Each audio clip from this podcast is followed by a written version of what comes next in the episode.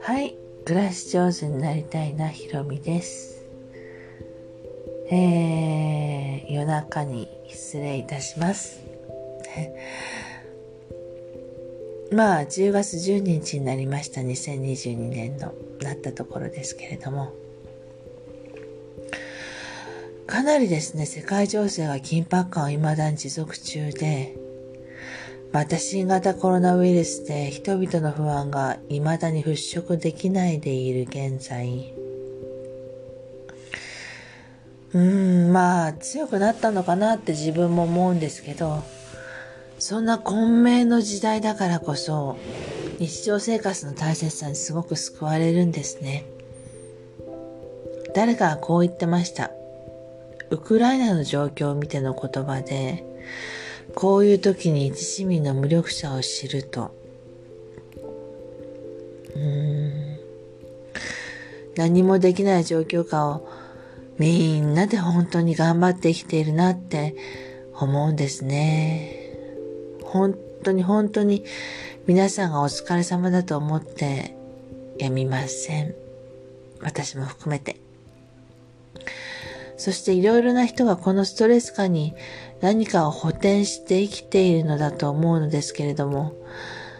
私はこういう時ですね、日常生活を大切にすることこそ、その最たるものだと思います。例えば、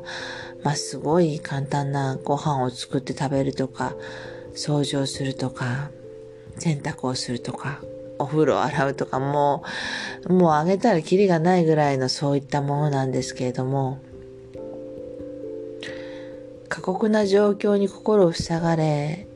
うーん、でも、そういう取るに足らない日常生活のそれすらできない時もあって、私すごくめげてしまうんですが、うーん、でも、そういう時は、例えばですね、情報を変えてみるっていうか、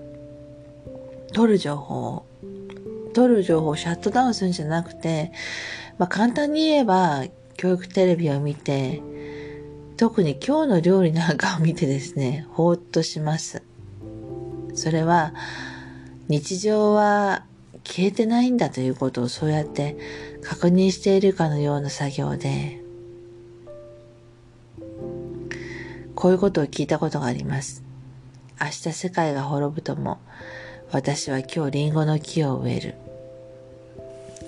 すごく染みるんですね、最近この言葉が。この言葉の通りに生きていきたいなって思う暮らし上手になりたいなひろみでした。